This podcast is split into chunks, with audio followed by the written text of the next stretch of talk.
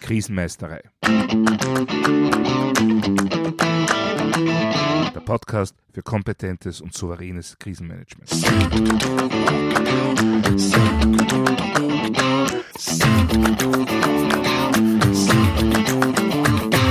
Hallo, ich bin Thomas Prinz von krisenmeisterei.at. Ich helfe Verantwortlichen, Krisen souverän und kompetent zu meistern, damit diese nicht zu ihrer persönlichen Tragödie werden. Heute geht es um den menschlichen Aspekt von Krisenmanagern. Und zwar nicht im Sinne von Human Factor, wo wir gleich daran denken, wie viele Fehler durch unser Menschsein entstehen, sondern darum, dass nur allzu oft darauf vergessen wird, dass auch Krisenmanager Menschen mit persönlichen und privaten Ängsten und Nöten, Bedürfnissen und Verpflichtungen sind. Oder anders gesagt, auch Krisenmanager sind Freunde, Partner, Eltern, Kinder oder Patienten. Das Etikett Krisenmanager bezieht sich nur auf einen Teil unseres Lebens, wenn auch einen sehr fordernden, sehr wichtigen Teil. Allerdings sind unsere anderen Lebensbereiche nicht unbedingt immer weniger herausfordernd. Und das ist mitunter durchaus belastend und kann in letzter Konsequenz sogar zum Scheitern des Krisenmanagements führen. Sehen wir uns ein fiktives Beispiel an. In einem produzierenden Betrieb geht plötzlich der Strom aus. Zwar springen sofort die Notstromgeneratoren an, aber die Ursache für den Stromausfall wird nicht wie sonst innerhalb von Minuten gefunden. Stattdessen mehren sich Berichte davon, dass auch in der Umgebung kein Strom mehr geht. Und als auch die Handys nicht mehr funktionieren und der Verkehrsfunk im Radio von der Sperre sämtlicher Tunnelanlagen im Land berichtet, ja, da ist es so gut wie sicher, dass es nun doch einmal zu einem Blackout gekommen ist. Eigentlich hält sich das Unternehmen für gut vorbereitet. Es gibt einen definierten Krisenmanager, der mit seinem Stab schon einige Übungen bestritten hat, darunter auch eine gerade zum Thema Blackout. Aber jetzt, wo es ernst wird, und der Stab zum ersten Mal nicht übt, sondern real arbeiten soll, quält unseren Krisenmanager plötzlich ein böser Gedanke. Er hat zwei Kinder, 13 und 15 Jahre alt, die beide in der nahen Stadt in die Schule gehen. Es ist jetzt gegen 13 Uhr. In Kürze ist die Schule aus. Die öffentlichen Verkehrsmittel, mit denen die beiden üblicherweise nach Hause kommen, die dürften derzeit aber nicht mehr fahren. Der Weg nach Hause ist lang, circa 30 Kilometer. Ja, anrufen oder SMS schicken, das geht jetzt nicht mehr. Das Handynetz steht schon. Wie kommen die beiden aber jetzt nach Hause? Wird seine Lebensgefährtin das bewerkstelligen können? Die arbeitet in der Stadt, in einem Spital. Aber auch zu ihr kann er jetzt keinen Kontakt mehr aufbauen. Was nun? Was meinen Sie? Wie konzentriert, wie fokussiert wird dieser Krisenmanager bei der Arbeit sein und das Unternehmen durch diese durchaus herausfordernde Situation führen können? Ja, zugegeben, ein Blackout ist schon ein recht extremes Beispiel, gleichzeitig aber auch ein sehr reales und, wie viele Experten meinen, sehr wahrscheinliches. Und dieses kurze und einfache Beispiel zeigt, wie wichtig es ist, vorbereitendes Krisenmanagement über die Grenzen des eigenen Unternehmens, der eigenen Organisation hinauszudenken. Ich habe schon mal in einer Episode meines Podcasts darüber gesprochen, wie wichtig es ist, die Mitarbeiterinnen und Mitarbeiter eines Unternehmens dahingehend zu sensibilisieren, dass sie auch privat gut vorsorgen und so überhaupt im Krisenfall zur Verfügung stehen können. Und heute geht es um die Krisenmanager, die Krisenmanagerinnen. Also um diejenigen, die ein Unternehmen, eine Organisation, eine Behörde aus der Krise herausführen sollen. Und da ist es noch einmal wichtiger, großen Wert auf die umfassende, eben auch persönliche und private Vorbereitung zu legen. Denn jede Mitarbeiterin, jeder Mitarbeiter, der aufgrund persönlicher Sorgen oder Ängste in einer Krisensituation seine Position verlässt, schwächt natürlich die Krisen Reaktionsfähigkeit der Organisation. Wenn es sich dabei aber um Krisenmanager oder Stabsmitarbeiterinnen und Mitarbeiter handelt, dann ist die Auswirkung natürlich noch dramatischer. Und das kann nun einmal recht schnell geschehen. Zum Beispiel, wenn nahe Familienangehörige plötzlich schwer erkranken oder verunfallen. Ja, natürlich kann man sagen, wie wahrscheinlich ist es, dass sowas genau während einer Krise geschieht? Ja, mindestens genauso wahrscheinlich wie auch sonst. Nur die Auswirkung, die wäre dann natürlich während einer Krise dramatischer und damit auch das Risiko ein höheres. Und ja, es gibt natürlich auch einige krisenauslösende disruptive Ereignisse, die nicht nur das Unternehmen, sondern auch alle Menschen der Umgebung treffen können oder treffen würden. Soll das heißen, dass nur privat ungebundene Menschen gute Krisenmanager sind? Absolut nicht. Zumal so gut wie jeder Mensch seine sozialen Einbettungen hat. Halt nur in unterschiedlicher Form. Und so gut wie jeder Mensch hat soziale Verpflichtungen neben seinem oder ihrem Berufsleben. Zumindest ist das zu wünschen. Es geht also absolut nicht darum, so etwas zu vermeiden oder nicht zu haben. Worum es aber geht, ist, sich auch in dieser Hinsicht, auch in diesem Bereich gut vorzubereiten. Und zwar in einer Art und Weise, die nach meiner persönlichen Erfahrung nur sehr selten geschieht. Konkret lautet meine Empfehlung an alle, die in verantwortlicher Position im Krisenmanagement tätig sind, planen Sie jedes Szenario, auf das Sie sich beruflich vorbereiten, auch privat durch. Und zwar ganz konkret, mit Checklisten, Absprachen, Verständigungswegen, ja vielleicht sogar mit Übungen. Okay, das mag vielleicht komisch klingen oder auch sich komisch eigenartig anfühlen. Aber wie viele Menschen sagen sich, ja, in diesem oder jenem Fall wird halt die Tante oder der Nachbar oder ein Freund auf meine Kinder aufpassen. Oder mit meinem Hund Gasse gehen. Oder pflegebedürftige Angehörige sehen. Ja, mag ja sein, dass das möglich ist. Aber ist das abgesprochen? Und zwar so abgesprochen, dass es unter Umständen nicht einmal mehr einen Anruf dafür braucht, dass zum Beispiel im Fall eines Blackouts diese Personen automatisch wissen, welche Aufgaben sie jetzt übernehmen und vor allem dafür jetzt auch wirklich verfügbar sind. Denn wenn Sie im Krisenfall erst einmal anfangen müssen, Ihr Privatleben zu organisieren, dann kann es durchaus einige Zeit dauern, bis Sie Kapazitäten für Ihr Unternehmen haben. Also wird es wohl häufig andersrum laufen, dass also Krisenmanager versuchen, ihre privaten Sorgen zu verdrängen. Nur so einfach ist das nicht. So funktionieren wir nicht. Das wirkt sich natürlich zumindest auf unsere Leistungsfähigkeit aus. Denn wenn wir uns als Gefäß betrachten, dann ist es nun mal so, dass nur ein gewisses Maß, eine gewisse Menge an Stress hineinpasst, nur eine gewisse Menge an Leistung herauskommen kann. Und da zählen dann private Belastungen und Herausforderungen genauso wie berufliche.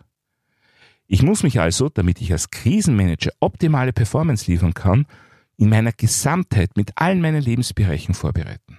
Also für alle Szenarien, für die ich beruflich bereitstehe, auch privat vorsorgen und mich gesamtheitlich vorbereiten. Das heißt, dazu gehören noch Dinge wie Gesundheit, Fitness und emotionale Belastbarkeit. In der Fliegerei gibt es dafür eine Checkliste, die jede verantwortliche Person, insbesondere Piloten, vor jedem Einsatz, vor jedem Start abarbeiten sollten. Und zwar lautet diese ganz simpel, I'm safe. Ich bin sicher. Wobei die einzelnen Buchstaben für einzelne Leitfragen stehen, die ich mir stellen sollte, bevor ich die Leitung meines Bereichs übernehme. Also zum Beispiel bevor ich abhebe. Und genau diese Fragen sollte sich auch jede Krisenmanagerin, jeder Krisenmanager stellen, bevor sie oder er die Verantwortung für die Krisenreaktion eines Unternehmens oder einer Organisation übernimmt. Gehen wir die einzelnen Punkte konkret durch. Das I von I'm safe steht für Illness, also Krankheit. Die dazugehörige Leitfrage lautet, habe ich irgendwelche Symptome? Und das hat jetzt nicht primär etwas mit Covid-19 zu tun, sondern ganz allgemein. Niemand hat etwas davon, wenn ein kranker Krisenmanager heldenhaft, zum Beispiel trotz Fieber oder schwerer Schmerzen versucht, einem disruptiven Ereignis zu trotzen. Da ist es gesünder und zwar für die Person als auch das Unternehmen zu sagen, sorry, ich bin nicht fit, es geht nicht. Womit wir aber gleich zu einem häufigen Problem auf Seiten des Unternehmens, der Organisation, der Behörde kommen. Und zwar, dass es häufig für besonders heikle Positionen gar keinen Ersatz gibt. Wenn ich nur eine einzige Person habe, die das Krisenmanagement übernehmen kann, dann kommt das aber eigentlich einem Glücksspiel bzw. einer Wette gleich. Denn niemand ist immer und jederzeit rund um die Uhr voll verfügbar und voll fit. Meine persönliche Erfahrung, wenn Sie wollen, dass Sie für eine wichtige Rolle jederzeit eine sichere Besetzung haben, dann brauchen Sie mindestens drei entsprechend qualifizierte Personen. Und das ist noch nicht einmal hochgegriffen. Denn wenn Sie im Krisenfall einmal wirklich rund um die Uhr arbeiten müssen, dann brauchen Sie pro Rolle schon alleine drei Personen, um sich auch wirklich vernünftig abwechseln zu können. Und da ist noch niemand auf Urlaub, auf Dienstreise oder im Krankenstand. Also Dringende Empfehlung. Bauen Sie Ihr Krisenmanagement nur ja nicht auf Einzelkämpfer auf. Das kann sich ziemlich riechen. Aber jetzt zurück zu unserer Checkliste I'm Safe. Das I stand also für Illness. Das M, das steht für Medication, also Medikation. Die Frage dahinter lautet, habe ich irgendwelche relevanten Medikamente oder Drogen zu mir genommen? Die Frage nach den Drogen mögen jetzt viele völlig entrüstet von sich weisen. Aber die Sache mit den Medikamenten ist etwas, was man wirklich bedenken muss. Denn es gibt nun mal eine Reihe von Medikamenten, unter deren Einfluss man keine wichtigen Entscheidungen treffen sollte. Und mit denen hat man mitunter recht schnell einmal Kontakt. Das kann schon bei einem Zahnarztbesuch sein. Sicher, da mag die Wirkung relativ rasch verfliegen, aber während dieser Zeit sollte man viel tun, aber sicher keine Krise managen. Ja, weiter geht's mit dem Wort safe. Da steht der erste Buchstabe, das S für Stress. Die Leitfrage dazu, stehe ich unter psychologischem Stress oder mache ich mir Sorgen über meine Finanzen, meine Gesundheit oder meine Familie? Denn das alles sind Dinge, die meine Leistungsfähigkeit enorm negativ beeinflussen können. Und gleichzeitig Dinge, die jeder bzw. jeden von uns treffen können. Unternehmen tun gut daran, ein Klima herbeizuführen, in dem es dann auch möglich ist zu sagen, ich habe so großen privaten Stress, ich kann jetzt die Verantwortung für das Krisenmanagement nicht übernehmen. Wobei ich dezidiert meine, dass es möglich sein muss, so etwas zu sagen, ohne dann gleich den Job zu verlieren. Denn für das Unternehmen ist es sicher besser, wenn das Krisenmanagement von jemandem übernommen wird, die oder der sich voll auf diese Aufgabe konzentrieren kann. Wobei wir natürlich wieder bei der Notwendigkeit sind, mehrere qualifizierte Personen vorzusehen und vorzubereiten. Wieder zurück zu unserer Checkliste. Das A in Safe steht für Alkohol. Habe ich während der letzten 8 bzw. 24 Stunden Alkohol getrunken? Ja, auch wenn Alkohol bei uns sozial sehr weit akzeptiert ist, im Krisenmanagement hat er nichts verloren. Und ich kann nur dringend empfehlen, Verantwortung im Krisenmanagement ausschließlich mit 0,0 Promille Blutalkohol zu übernehmen. Das bedeutet aber zum Beispiel, dass bei Firmenfeiern nicht nur die Fahrer, sondern auch diejenigen nüchtern bleiben sollten, die im Fall der Fälle die Verantwortung übernehmen. Denn die Wahrscheinlichkeit für ein disruptives Ereignis ist in den Stunden nach einer ausgelassenen Betriebsfeier sicher nicht geringer als direkt davor. Ja, der nächste Buchstabe ist das F. Das F steht für das englische Wort Fatigue, also Müdigkeit. Denn auch wenn es für manche heldenhaft erscheinen mag, stets unausgeschlafen zu sein, weil man ja so viel zu tun hat, leistungsfördernd ist es nicht. Und damit sind wir beim letzten Buchstaben, beim E. Das steht für Eating, für das Essen, beziehungsweise generell gleich für die Ernährung. Wer zum Beispiel gerade eine Crash-Diät macht, ist sicher nicht so leistungsfähigkeit wie sonst. Sicher nicht so belastbar. Und das gilt dann natürlich auch für die Zeit während der Krise, während des Krisenmanagements. Nämlich, dass man sich laufend vernünftig ernähren sollte, um die eigene Leistungsfähigkeit zu erhalten. Das ist also diese Checkliste I'm safe. Und ich kann jeder Krisenmanagerin und jedem Krisenmanager nur wirklich wärmstens ans Herz legen, diese nicht nur vor Beginn, sondern auch während der Arbeit immer wieder mal durchzugehen und damit ein schnelles Self-Assessment zu absolvieren. Es kann somit für jede Krisenmanagerin und jeden Krisenmanager der Punkt kommen, an dem man sagen sollte, ich kann diese Aufgabe jetzt nicht oder nicht mehr übernehmen. Ja, jetzt werden sich sicher einige denken, ja, das kann ich genau einmal sagen und dann bin ich meinen Job los. Ja, realistisch gesehen kann das so sein.